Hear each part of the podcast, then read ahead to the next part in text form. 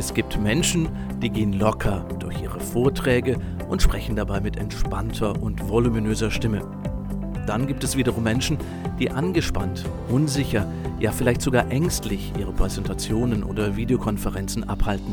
Warum das so ist und wie Sie stimmig durch Ihre Sprechsituationen, ganz egal ob online oder offline kommen, erfahren Sie jetzt von mir, Roman Jaburek und meinen Gästen im Bleiben Sie stimmig Podcast. Ja, schönen guten Tag im Bleiben Sie stimmig Podcast. Heute ist der Experte für Digitalisierung und Hochschulprofessor Gerald Lemke bei mir zu Gast. Herzlich willkommen, Gerald. Hallo. Ja, hallo Roman. Du bist ja in der VW-Stadt geboren, in Wolfsburg, groß geworden in einem kleinen niedersächsischen Dorf dort, bevor du dann, sagen wir mal so, in die große, weite Welt herausgegangen bist, hinausgezogen bist. Und es folgte deine Ausbildung zum Industriekaufmann, dann mhm. ging es zum Bund und dann rief das Studium. Du machtest deinen Abschluss in Wirtschaftspädagogik und später deine Promotion im Bereich Wirtschafts- und Sozialwissenschaften. Das, was du daraus gewonnen hattest, brachtest du gleich in die Praxis mit ein und zwar in deinem ersten eigenen Unternehmen, das du noch während des Studiums gegründet hattest. Also eigentlich eine sehr spannende Zeit. Wie alt warst du denn hier, Gerald, und was genau bot dein Unternehmen damals an? Ähm, ich glaube, ich, wie alt war ich? Ich war, ich war 24, als ich damit okay. gestartet bin. Äh, oder 23, äh, weil das schon in der Bundeswehrzeit begann. Also mhm. so 23, 24 muss ich gewesen sein, als ich ja. ähm, dann auf die Idee kam, ich äh, starte jetzt mal unternehmerisch her. Und was genau hast du da gemacht mit deinem ersten Unternehmen? Was hast du angeboten? Ja, und zwar äh, bin ich da sehr dankbar, dass mein äh, Feldwebel, mit dem ich auf dem Panzer der während der Bundeswehrzeit durch die Gegend gebrettert bin, ähm, schon ein sehr früher Computer-Nerd war. Okay. Und, der hat, und er erzählte mir, ähm, Mensch, das, das so mit den Computern, das ist total sexy und das macht total viel Spaß. Und dann hat er mir Zeitschriften ausgeliehen und die ich mir dann auf der Stube dann reingezogen habe. Ja, und so begann ich dann halt mit 24 die ersten Computer zusammenzubauen ähm, mit einem äh, sehr guten Freund, meinem ältesten Freund, dem Michael. Und äh, ich war im Studium, er war noch in diesem kleinen, beschaulichen Dorf äh, wohnhaft. Und so haben wir erste Computer zusammengebaut und äh, die Zielgruppe waren dann die Mitkommilitonen und Studenten meiner Universität äh, in Oldenburg, die davon noch nie etwas gehört haben, dass es sowas gibt. Und äh, ja gut, dann mussten die halt alle ihre Arbeiten erstellen und so hatte ich dann einen reißenden Absatz von diesen Computern. Und sehr vorteilhaft war, dass ein anderer guter Freund von mir, der Holger, bei einem äh, Großimporteur in Braunschweig arbeitete, der aus China die ganzen Hardware-Teile importierte. Ah. Und die habe ich, und die habe ich zum EK, also Einkaufspreis plus 10% Gewinn, dann bekommen. Und äh, so konnte ich äh, günstig einkaufen und teuer verkaufen. spannend, spannend. Das klingt ja schon fast nach dieser Apple-Story oder so. Ja, ja total. Also auch, ja, ja, klar. Mhm. Ja, ja. Sehr cool. Nach deinem Studio bewarbst du dich dann bei der bekannten Management-Akademie Bad Harzburg als Assistent der Geschäftsführung und auch als Projektleiter. Und das, was so äh, sehr interessant klingt, ist, dass deine Bewerbung damals so einschlug wie eine Bombe, habe ich gelesen. Warum denn das? Ja, in der Tat. Ähm, ich saß also nach dem Studium zu Hause und ähm, bin wieder in mein Kinderzimmer zurückgezogen, weil ich äh, aufgrund mangelnder finanzieller Möglichkeiten mhm. so günstig wie möglich leben musste. Das lag daran, dass ich mich für eine Promotion entschieden habe, ohne Bezahlung dafür. Mhm. Und ähm, ja, und das ging dann halt so ein Jahr gut. Ähm, und dann brauchte ich aber Geld, weil das dann zu Hause nicht mehr so gut funktioniert in ja. drei Generationen Haus und äh, habe mich dann äh, beworben eben bei der Management Akademie in Bad Harzburg per E-Mail. Mhm. Ich habe also quasi ähm, mit, einem, mit einem der ersten Scanner, Computerscanner, meine Unterlagen gescannt, das als E-Mail zusammengepackt, was heute völlig normal ist, ja, wir lachen mhm. drüber. Ja. Ähm, aber das war im Jahr 1996. Wow hab und hab und es gab dann bei dieser Akademie eine einzige E-Mail-Adresse info at bad, äh, die denn nur der Chef lesen durfte.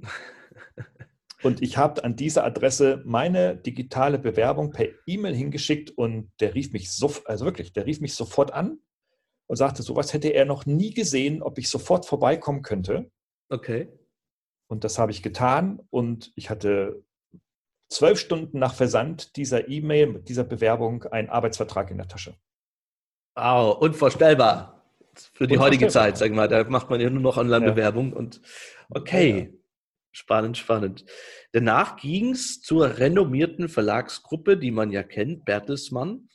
Und es gab auch die zweite Unternehmensgründung, die, da, die du da durchgeführt hast, jetzt mit dem Namen Learn Act. Eine sehr spannende und erfüllende Zeit war das für dich, hast du erzählt, da du hier genau dein Ding machen konntest. Wie sah denn genau dieses Ding aus?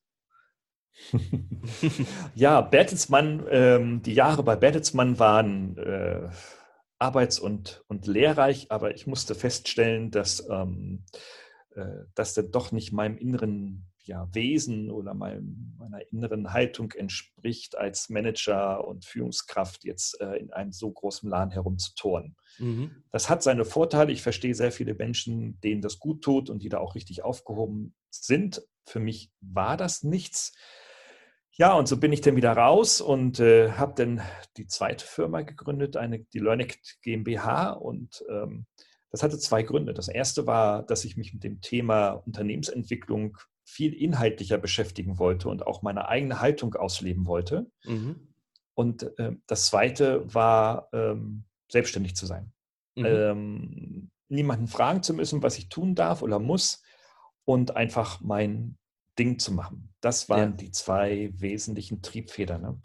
Ja, und äh, ja, und so habe ich begonnen, zunächst erstmal als Freiberufler in dieser GmbH, also als versteckter Freiberufler, ähm, Inhaber, Geschäftsführer, dann Trainings zu machen. Das war zu Anfang der 2000er Jahre noch recht erfolgreich. Dann kam ja so 2003, 2004 die Delle. Mhm. Bin dann stärker in die Beratung gegangen und 2006 dann auch viel stärker ins Digitale wieder und habe dann meinen ersten digitalen Verlag gegründet, äh, Publikationen über diesen Verlag dann auch äh, gemacht, Online-Coachings gemacht, damals schon 1906, äh, 2006, 2007. Mhm. Was schwierig war, ich habe dann auch eine große Plattform, äh, das AdvisorNet, äh, aufgebaut, ähm, wo das ist quasi die Online-Beratungsplattform à la Zing, so in dieser Größenordnung. Okay. So. Und äh, es war auch erfolgreich und ja, und das waren so die Themen, auf denen ich mich dann äh, bewegt und ausgetobt habe. Mhm. Also sehr spannend, weil man ja sieht, äh, es zog dich immer wieder zu dieser Unternehmensgründung parallel hin. Ja. Tja, ja, ich war dann immer so wahnsinnig, dass ich äh, immer gründen wollte. Das, das, ja. das, das, hängt mir auch heute immer noch an. Ich will nichts machen, was andere schon gemacht haben, sondern eigentlich schon immer irgendwie das eigene Zeugs mhm. machen. Ähm, und bin damit aber auch sehr, sehr, sehr häufig auf die Nase gefallen, habe mhm. viel Geld verbrannt, ja. Also sein eigenes Ding zu machen, ist ein sehr teures Unterfangen. Ja, und ich glaube, das gehört aber auch dazu. Ich kenne jetzt keinen, der sagt, das ist von Anfang an gleich mhm. durchgestattet und mhm. an die mhm. Spitze gekommen, genau. 2007, jetzt sind wir von 2006 in 2007 reingerutscht, äh, da kam mir dann auch die Berufung äh, zum Professor für digitale Medien und Medienmanagement an der Dualen Hochschule Baden-Württemberg am Standort Mannheim. Und äh, vier Jahre später gründest du, gründetest du hier die Studienrichtung Medienmanagement und Kommunikation. Mhm. Wenn man jetzt so zurückblickt, Gerald, dann war das nicht der klassische lineare Verlauf, den man vielleicht von anderen Hochschulprofs ja so erwartet, Fühlt es sich gut und stimmig an, wenn du auf deinen beruflichen Weg jetzt zurückblickst? Oder hättest du einiges anders gemacht, wenn du ihn heute nochmal gehen solltest? Äh, ich bin mir sicher, dass ich das alles wieder genauso machen würde. Mhm. Ähm, denn äh, zumindest in meiner Sozialisation und so wie ich groß geworden bin in diesem kleinen, großen Dorf mh, mm, und auch in der Familie, in der ich groß geworden bin, gab es äh, nicht den Nordstern oder den Leitstern, ähm, der mich gelenkt hat. Also es mhm. gab nicht die Unternehmerfamilie, in dem ich als Unternehmersohn das Unternehmen der Familie übernommen hätte können. Mhm. Äh, es gab nicht den Professor in der Familie, der sagte, hier werden alle Professor, also wirst du Professor. Ähm, das gab es alles nicht, mhm. sondern meine Familie ist sehr, sehr heterogen in ihren Arbeitsthemen und, und, und, Stellungen gewesen. Und ich komme aus einer, äh, ja, sag ich mal, mehr oder weniger durchschnittlichen bürgerlichen Sozialisation. Mhm. Also musste ich für mich feststellen, was für mich richtig und wichtig ist. Und äh, das hatte sehr viele Umwege, sehr viel Ausprobieren, sehr viel ähm, ja, Gründen, vom Freiberufler bis hin zum Konzern, bis hin zur Hochschule, alle möglichen Arbeitsformen ausprobierend. Und ähm, das würde ich immer wieder so machen. Mit dem großen, großen Nachteil, dass du extrem viel Lebenszeit investierst, um deinen Weg zu finden. Also bevor ich wusste, was ich wollte, war ich 30 oder 35. Ähm, und äh, was auch damit einherging, dass ich da auch erst mein Geld verdient habe, das erste wirkliche Geld verdient habe. Also mit meinem Ziel, das ich mir mit 20 gesteckt habe, äh, weil das meine Kumpels auch alle meinten, du musst mit 20 äh, dein, dein Grund bestellen, dein Haus bauen, damit du mit ja. 30 die Familie und alles fix und fertig hast. Da, das, da, da, also wie gesagt, mit Mitte 30 hatte ich mal den ersten Gedanken, oh, ich kriege ja ein, ich kriege ja ein Gehalt. Äh, wow. Ja, also äh, was mache ich jetzt damit? Hatte ich noch nie. Mhm. Mhm. Ähm, also, ja, ich würde es genauso machen mit dem großen Nachteil, äh, viel Zeit zu verplempern. Äh, heute in der Rückschau denke ich, oh, Mist, ich hoffe, ich habe noch 40 Lebensjahre, damit ich, äh, damit, ich, damit, ich, damit ich das, was ich bis heute gelernt habe, irgendwie noch auskosten kann und weiteres neu basteln kann. Ähm, ich würde es aber jedem so empfehlen, ähm, viel stärker auf sich selber zu gucken, äh, was einem wirklich gut tut, als opportun angepasst äh, in die erstbeste oder zweitbeste oder drittbeste Stellung zu gehen, mhm. äh, um so schnell wie möglich dann ein sehr langweiliges, spießiges Leben zu führen. Mhm.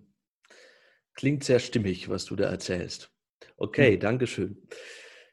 Äh, kommen wir nochmal kurz zurück zu dem Punkt, Gerald, bei dem ja alles angefangen hatte. Hast du auch schon erwähnt, im kleinen niedersächsischen Dorf. Ich glaube, das hatte 350 Einwohner, oder? Mhm. Damals? Mhm. In der Tat. Du bist, ja. ja, du bist hier rausgesprungen in die eigene Welt, hattest du auch erzählt gerade. Und warst dann der Einzige, der damals einen Hochschulabschluss hatte in diesem Dorf.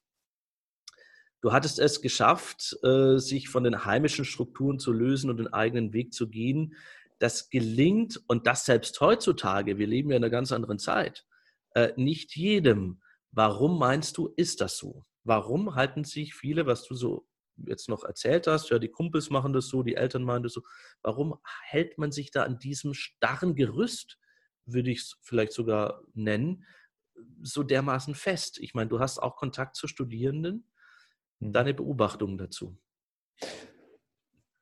Weil es, ähm, das habe ich ja in meinem Buch Verzockte Zukunft sehr ausführlich dargestellt. Ähm, mhm. Und man kann es monokausal äh, so gar nicht so einfach erklären. Aber ein wichtiger Grund ist natürlich die Bequemlichkeit. Es ist mhm. einfach sehr, sehr bequem, sich in den heimischen Gefilden nicht nur niederzulassen, sondern auch da zu bleiben und ähm, vor allem die, die, materiellen wie auch die psychologischen Vorteile in seiner Peer Group zu verweilen ähm, einfach ja unschlagbar sind. Mhm. Der Weg, der andere Weg, rauszuspringen, ähm, die Welt zu erkunden ähm, und auf den vielen Irrwegen, die bei dieser Erkundung grundsätzlich immer auftauchen, sich zurechtzufinden, die zu gestalten, mit den Problemen, den Risiken und den Konflikten umzugehen, haben die jungen Menschen heute nicht gelernt. Mhm. Ähm, deswegen wagen sie es nicht. Nee, sie wagen es nicht. Es ist noch nicht mal eine Option für viele, Aha. sondern äh, sie sehen in keinster Weise einen Bedarf, rauszuspringen äh, aus dem Mainstream oder aus dem Gewohnten und aus dem Bequemen. Ähm, das äh, nehme ich heute stärker wahr als noch zu unserer Zeit. Das ist schon so. Wir mussten damals raus. Äh, heute musst du nicht mehr raus. Mhm. Und ähm, Deswegen kannst du heute natürlich ein sehr gutes und sehr bequemes Leben führen, ohne dass du Risiken eingehst. Mhm. Und ich glaube, dass das ist die große Herausforderung für viele Menschen. Okay. Du hattest es gerade erwähnt, ähm, zeigen auch die Beobachtungen und du hast es in deinem aktuellen Buch Verzockte Zukunft, wie wir das Potenzial der jungen Generation verspielen, auch ähm, quasi runtergeschrieben, dass viele junge Menschen ja auch aktuell verunsichert sind, obwohl sie ja in diesem ja, heimischem Gefilde gut aufgehoben sind. Aber trotzdem äh, schwebt da so eine riesen Verunsicherung drüber. Woher kommt denn diese? Oh, auch das lässt sich nicht im Einsatz beantworten. Mhm. Aber eins, ein Zugang ist, dass die Wahlmöglichkeiten so exorbitant groß sind. Also die jungen Menschen wissen, dass ihnen Tür und Tor offen steht. Sie wissen, wie sich diese Gesell unsere gesellschaftliche Zwiebel in den nächsten 10 bis 15 Jahren entwickeln wird. Mhm. Äh, sie wissen, dass wir in unserer Generation, also wir sind jetzt ja um die 50, ähm, quasi in 10, 15 Jahren in die Rente, in die Pension gehen werden. Sie wissen, dass die Unternehmen Fachkräfte und Führungskräfte suchen und sie wissen, dass egal was sie machen heute und egal wie sie ihr Studium abschließen, einen sicheren Job haben werden. Mhm. Und ähm, deswegen, äh, ja, äh, gibt es halt einfach so diese Herausforderung für die jungen Leute, ähm, nicht so, wie wir sie suchen mussten, um unseren Weg zu finden, sondern die Wege sind quasi vorgezeichnet. Also wir haben in der Vorgängergeneration, in der Elterngeneration, Elterngeneration der heutigen jungen Menschen quasi diese Pfade in, den, in Beton und in Sand getreten.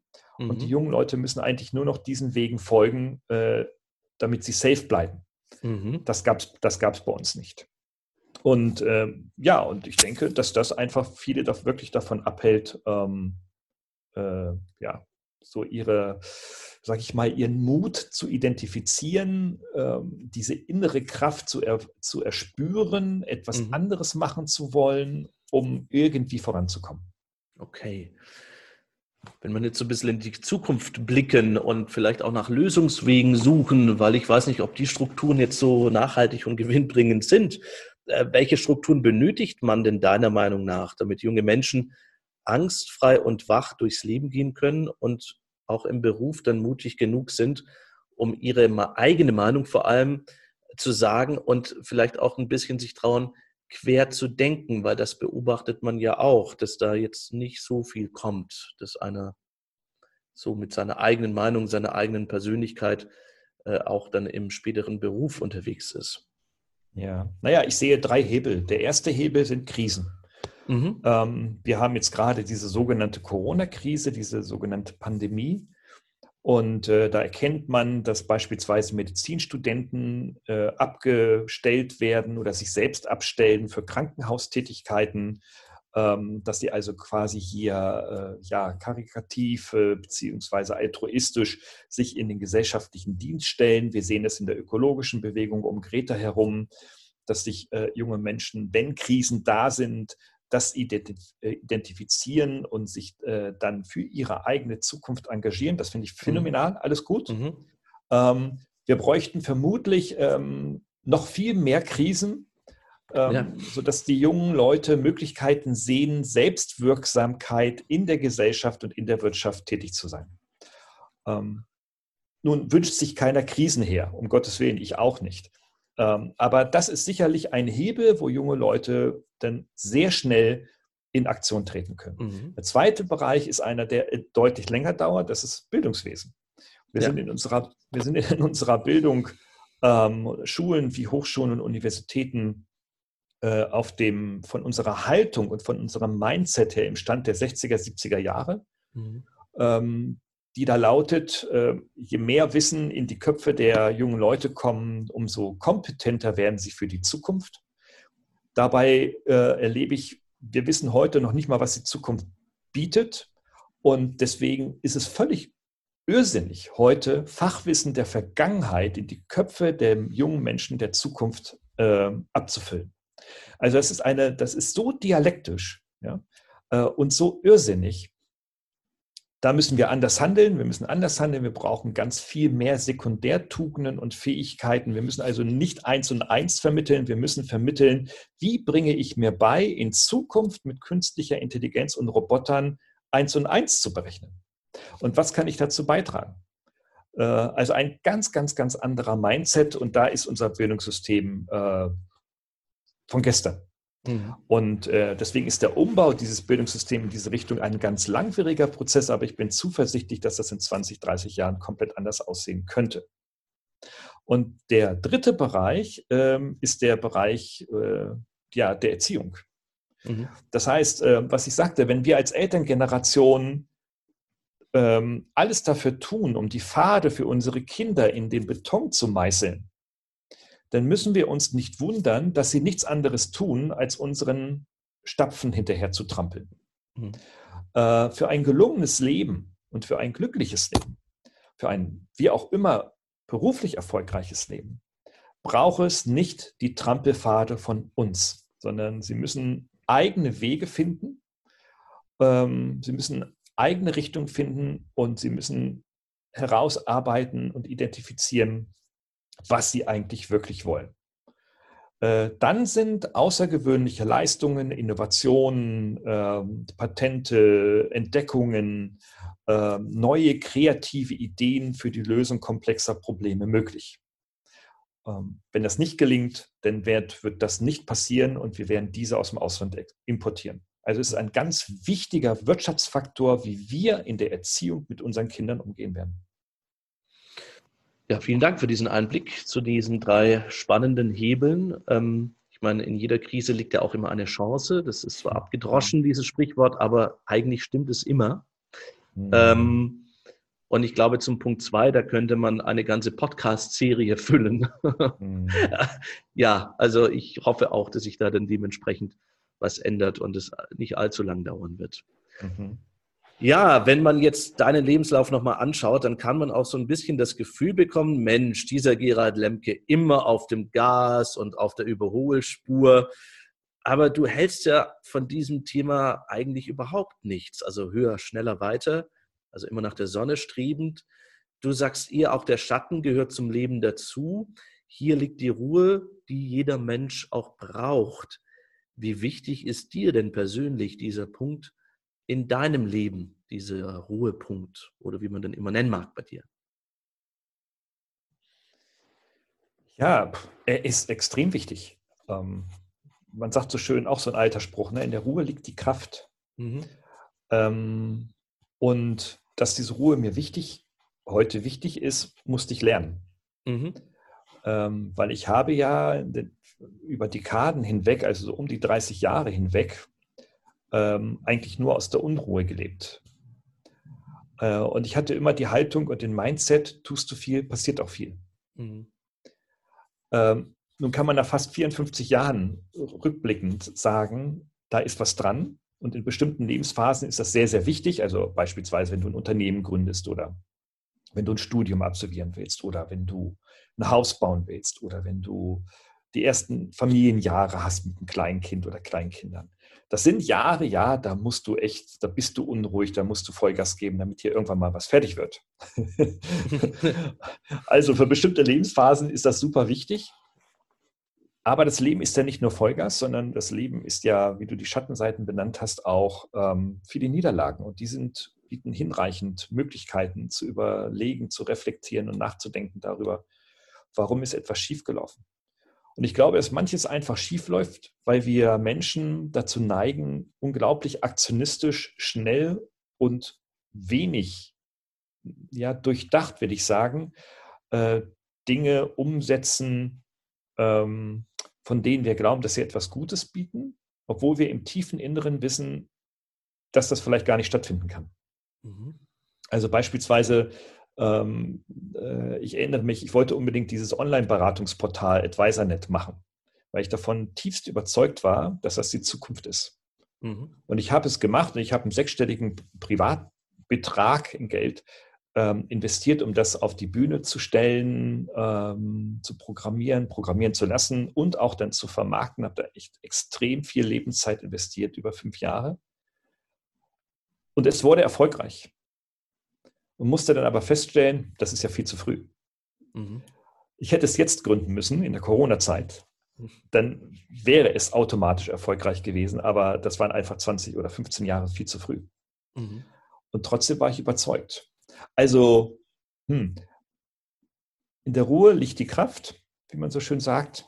Und manchmal äh, genügt es auch, das einfach liegen zu lassen, mhm. sacken zu lassen und äh, dann morgens aufzuwachen und zu fragen, was macht diese Idee mit meinem Inneren? Mhm. Kickt die mich nach wie vor so? oder hat sie Zeit, weil irgendwie gerade etwas ganz anderes wichtig ist. Mhm. Das kann Familie sein, das kann die eigene Gesundheit sein, das kann eine Genesung sein, das kann eine, ein Homeoffice sein, was auch immer. Mhm. Sehr schön, danke. Und so quasi die direkten Ruhepole, wenn du mal nicht tätig bist, wie sehen mhm. die aus? Also du sagtest Familie. Homeoffice ja, ist jetzt, kann beides sein. Aber ja. Also Familie ist super wichtig, äh, mit Freunden sprechen ist super wichtig. Ähm, also äh, ob das nun immer gleich ein Treffen sein muss, äh, das kann auch virtuell passieren. Mhm. Da kann man zoomen oder äh, telefonieren. Also ähm, das sind so diese sozialen Kontakte, sind mir schon sehr, sehr wichtig. Ähm, oder auch neue Menschen kennenlernen. Also ich bin bei LinkedIn beispielsweise sehr, sehr aktiv und äh, lerne neue Menschen kennen. Und äh, ja, also das, das sind schon ganz, ganz wichtige Ruhepole. Mhm. Und ich habe das große Glück, dass ich ähm, einige Hobbys habe. Die ganze Video- und Medienproduktion ist ein riesengroßes Hobby. Musik ist mein, mein, mein Hobby seit meiner frühesten Kindheit.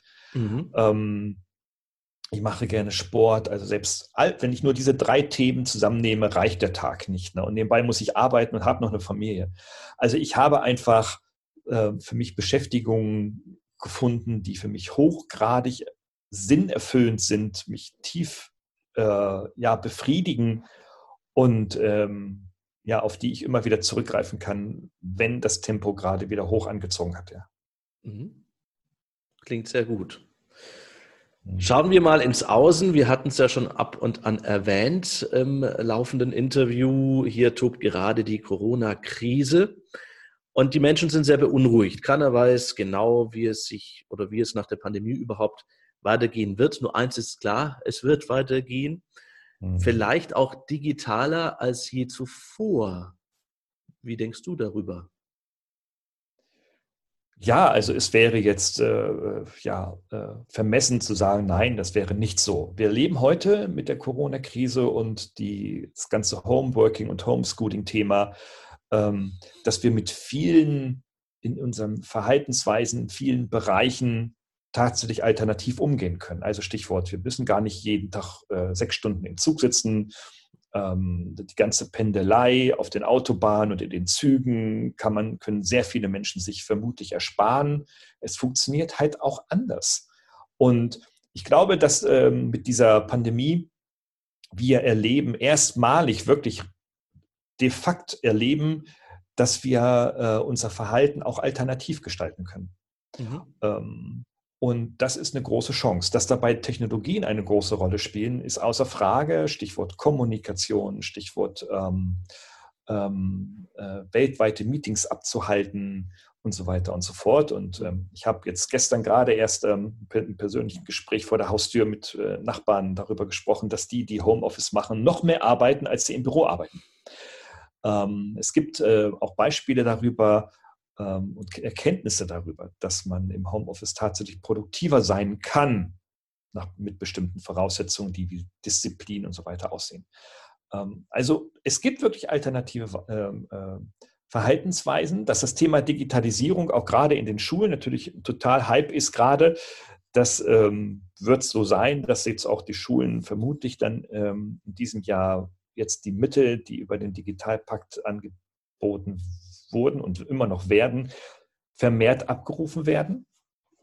Da bilden sich also auch Beratungsfirmen mittlerweile drumherum, die die Schulen beraten, um diese mhm. Mittel auch wirklich zu bekommen.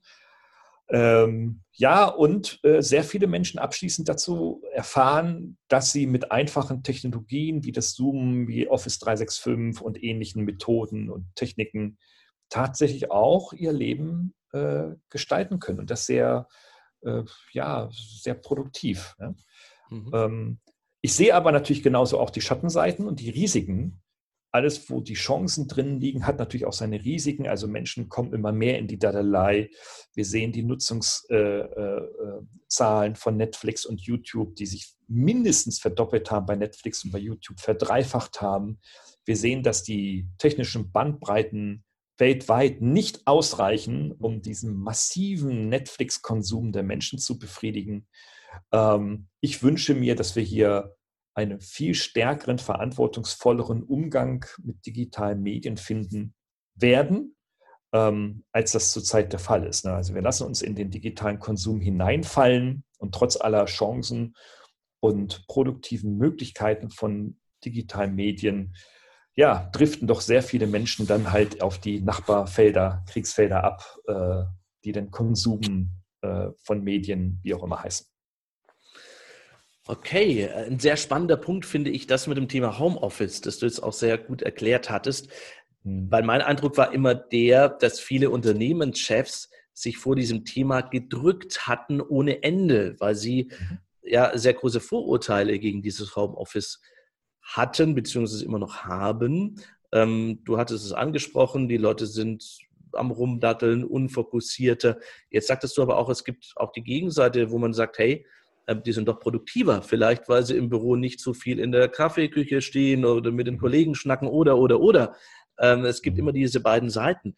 Meinst du, das ist vielleicht auch so eine Art Bewährungsprobe, die da gerade abläuft für die Zeit nach Corona, dass sich da vielleicht mehr Unternehmen öffnen werden, ja, vielleicht sogar im öffentlich-rechtlichen Bereich, um zu sagen, wir lassen diese Homeoffice-Tage jetzt doch zu? Ja, davon bin ich überzeugt. Mhm. Ähm, es ist auf jeden Fall eine Probe. Ne? Die Bewährung wird noch folgen. Ich vermute ja. mal so Ende, Ende des Jahres. Ne? Im vierten Quartal wird die Bewährung sein. Das heißt, wenn Unternehmen, wenn die Krise weitestgehend überstanden ist, wenn ähm, Unternehmen und Politik reflektieren, was ist da eigentlich im letzten halben Jahr oder in diesem Jahr passiert, ähm, dann werden sie ein Zwischenfazit über dieses, Ex dieses Experiment, was wir gerade haben, ähm, ziehen. Und ich bin davon überzeugt, dass einige sagen, jo, das war gut, das hat funktioniert. Ähm, ich äh, äh, muss da mein, mein Mindset, äh, musste ich überdenken, dass Mitarbeiter nur faul sind und nichts tun, wenn sie zu Hause sind. Ja, habe ich vielleicht andere Erfahrungen gemacht ähm, und äh, sich dann natürlich dann auch so in Richtung New Work in neue Unternehmenskulturen entwickeln werden. Das glaube ich schon. Ähm, wir sehen an großen Beispielen wie bei SAP hier in Waldorf auch, dass die ähm, äh, eine Direktive für ihre Mitarbeiter herausgegeben haben, die, die so heißt, dass sie, egal wo sie sind, jederzeit und von überall arbeiten können. Es gibt überhaupt null Anwesenheitspflicht mehr für Mitarbeiter bei SAP. Das heißt, du kannst sieben Tage die Woche zu Hause abhängen und mhm. arbeiten. Das ist SAP egal. Ja? Du musst nicht mehr erscheinen ähm, das finde ich hochgradig mutig, zeigt aber auch weltweit, das ist der Trend. Und äh, da werden kleine Unternehmen sicherlich äh, in den nächsten Jahren langsam hinterher, äh, hinterherlaufen. Aber ähm, die größeren Unternehmen werden so weiterhandeln. Im öffentlichen Bereich wird man sehen, mh, hm, ob nun Landratsämter und ähnliche und Stadtverwaltungen auch so agieren werden. Aber ja, sie werden sich in diese Flexibilisierung der Arbeit äh, weiter bewegen. Ja, davon bin ich überzeugt. Okay. Trotzdem schürt ja dieses Thema mobiles Arbeiten per Cloud weiterhin Ängste. Also ich erinnere mich ja. da an einen Fall, da wurden festangestellte Mitarbeiter in einem Unternehmen angehalten, an ihrem freien Wochenende Impulse in ein Gruppenarbeitstool, ich nenne jetzt keine Namen, an ihrem mhm. freien Wochenende ähm, rein zu hacken, wenn sie in ihrer Freizeit Spannendes erleben oder entdecken. Mhm. Da herrscht also ein immens hoher Druck, einerseits von der Geschäftsleitung, andererseits durch dieses Tool, ähm, was da angeordnet worden ist, weil man ja immer gesehen hat, der Mensch, Kollege XY hat gerade was reingepostet, reingeladen, jetzt sollte ich auch mal was machen. Hm, hm, hm. Also hier findet keine Trennung mehr zwischen beruflich und privat statt. Auch mhm. gedanklich ist es dann natürlich schwierig abzuschalten, weil ja dieser Film unbewusst immer mitläuft. Oder der Chef, der denkt, dass im Homeoffice nichts gearbeitet wird, da die Ablenkungen zu hoch sind. Ähm, die Produktivität also dramatisch sinkt. Hast du für beide Beispiele stimmige Lösungen parat, wie sich da die Menschen ähm, damit besser zurechtfinden könnten? Ja, also ich denke, dass ähm, man sagt das so schön, der, der, der Fisch stinkt vom Kopf. Und so mhm. ist es in vielen Organisationen. Es gibt immer noch Chefs, es gibt immer noch Hierarchien. Und ähm, ich äh, vermute und ich erwarte, dass sich diese Hierarchien in den nächsten Jahren mh, hm, weiter aufweichen werden.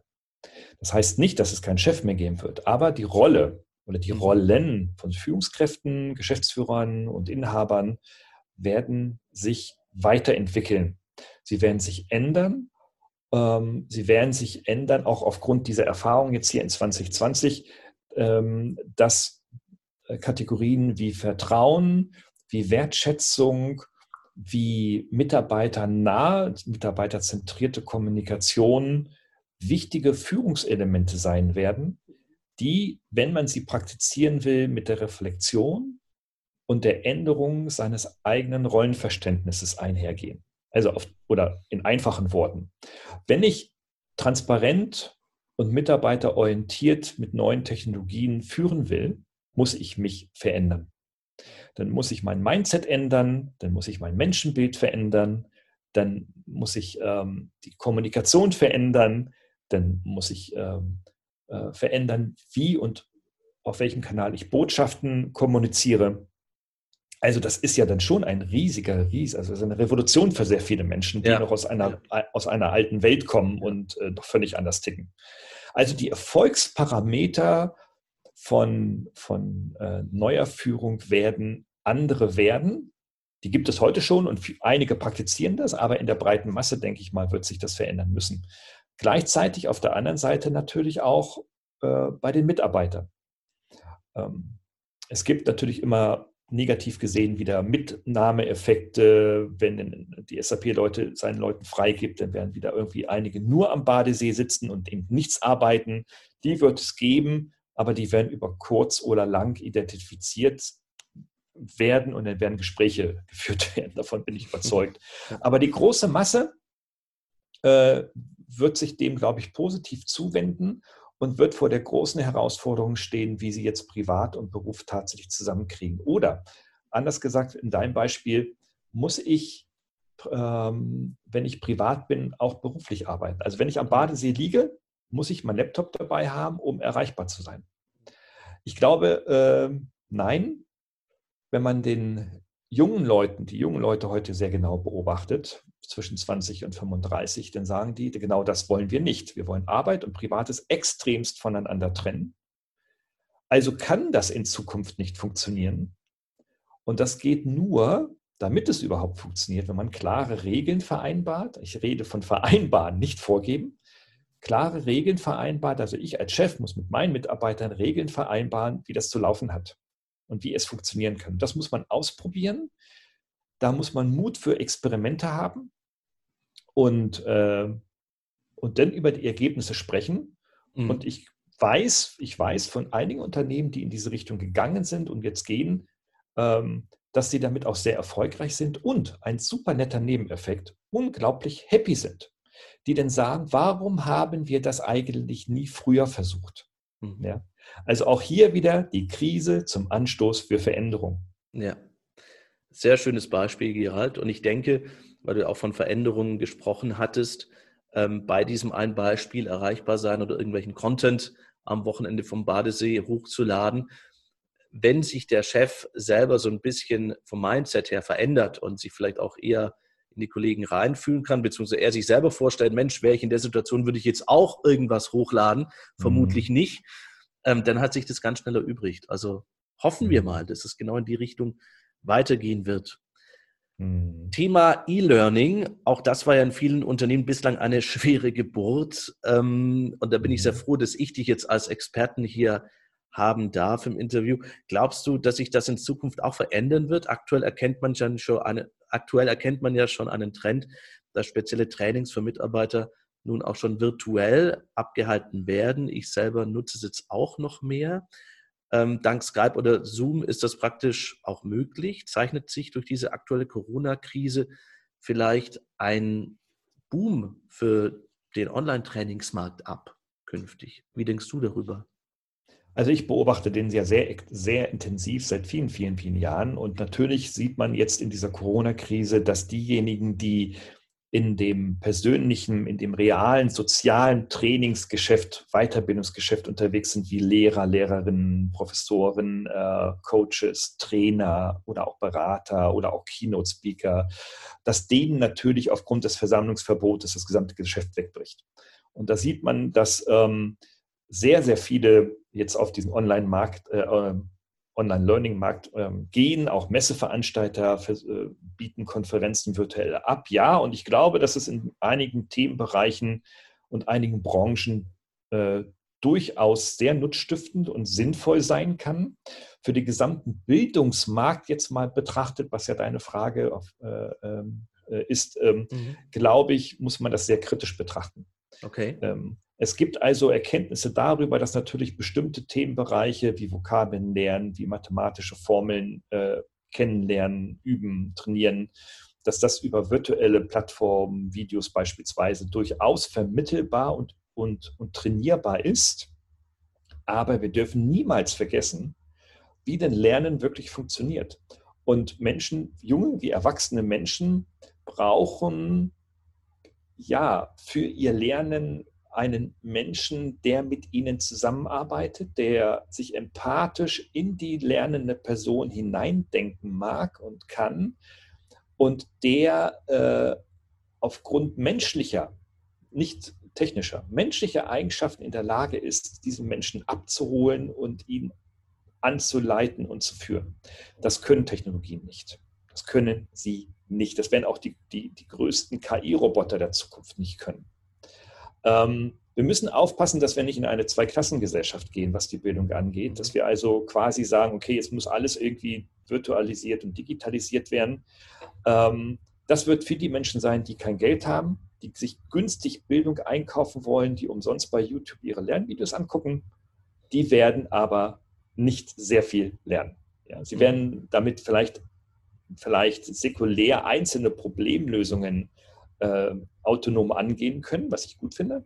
Aber für den breiten Massenmarkt äh, werden wir die Leute nicht hinreichend bilden können. Und der zweite Bereich wird der sein, wo Menschen bereit sind, sehr viel Geld zu investieren, um überhaupt noch mit einem Menschen gemeinsam lernen zu können. Ne? Also Coaching ist beispielsweise ein Fall. Wenn du ja. sagst, du möchtest Mathe lernen, dann kannst du in die VHS gehen, da bezahlst du 99 Euro und dann lernst du dort Mathe in einer größeren Gruppe. Wenn du aber Mathe sofort lernen musst, weil du morgen einen Vortrag in New York in Englisch halten musst, dann hilft dir das nicht mehr, sondern dann holst du dir einen Coach und dann bezahlst du da nicht 99 Euro für, sondern bezahlst du dafür 5000 Euro dafür, der mit dir ein, anderthalb Tage gemeinsam zusammensitzt, um dich voranzubringen. Ein schönes Beispiel, ähm, wie unsere Zweiklassengesellschaft in Zukunft aussehen könnte, wenn wir nicht aufpassen und wenn wir Bildung komplett durchdigitalisieren wollen. Mhm. Wow, war ich jetzt bis zum Ende dran gehangen, weil es ist ein sehr spannendes Thema und äh, auch vielen Dank für die beruhigenden Worte, Gerald, weil das, denke ich, jetzt auch so ein bisschen die Angst vieler ist, die in diesem Bereich tätig sind. Zum Schluss, bei mir ist es immer so, dass mhm. ich äh, für die Zuhörer des Bleiben Sie Stimmig Podcasts noch einen Tipp reingeben möchte, wie sie stressfrei und dadurch auch entspannt durch die digitale Welt kommen. Und da bist du natürlich der Experte für. Was würdest du den Zuhörern raten, die vielleicht gerade durch die digitalen Medien immer wieder mal gestresst werden und da gar nicht so entspannt durch ihren Alltag kommen? Naja, ich glaube, das große Thema ist einfach die Ablenkung. Mhm. Ähm, der Tipp heißt, mach dir Ablenkung bewusst. Mhm. Heißt, wenn du dich ablenken willst, dann sag, ich möchte mich jetzt ablenken okay. Und dann guckst du von mir aus 15 Minuten lang ein Katzenvideo bei YouTube. Und dann sagst du danach, okay, jetzt möchte ich mich nicht mehr ablenken lassen. Und dann machst du das ganze Gedöns um dich herum aus, um dann wieder deiner Arbeit nachzugehen für die nächsten 90 Minuten. Mhm. Ähm, was, was wir Menschen oder wo wir Menschen uns unterlegen sind, äh, ist, dass wir diese Ablenkung dauerhaft und stetig zulassen. Ähm, und ich mache gerade eine aktuelle Umfrage genau zu diesem Thema. Und mhm. da zeigen mir Menschen ihren, aus ihrem Homeoffice, dass sie deswegen unproduktiv sind und sich auch am Abend fühlen, weil sie einfach sich dauerhaft ablenken lassen. Mhm. Also die Verführungen der digitalen Medien sind so intensiv und so durchschlagend, dass wir sie steuern müssen. Und das kann man lernen. Und dafür wird es von mir auch einen Online-Kurs in Zukunft geben, wie man das machen kann, weil es ein großes Problem von uns Menschen ist. Denke ich. Also ich gehöre da auch offen gesagt selber dazu und brauche diese Selbststeuerung immer wieder, dass ich von oben mhm. drauf gucke und sage, stopp, also alles ausschalten und sich fokussieren. Mhm. Ähm, spannendes Thema. Bin mal gespannt auf den Kurs. Ja. Hat mir sehr viel Spaß gemacht, äh, lieber Gerald. Danke für dieses tolle Gespräch. Weiterhin ja. Äh, viel Erfolg in deinem Tun, was sehr, sehr wichtig ist und sinnvoll, um auch gut durch die weitere digitale Welt dann zu kommen. Vielen Dank. Mhm. Ich danke dir, Roman. Tolles Gespräch. Herzlichen Dank. Alles Gute für dich. Ihr auch. Tschüss. Tschüss.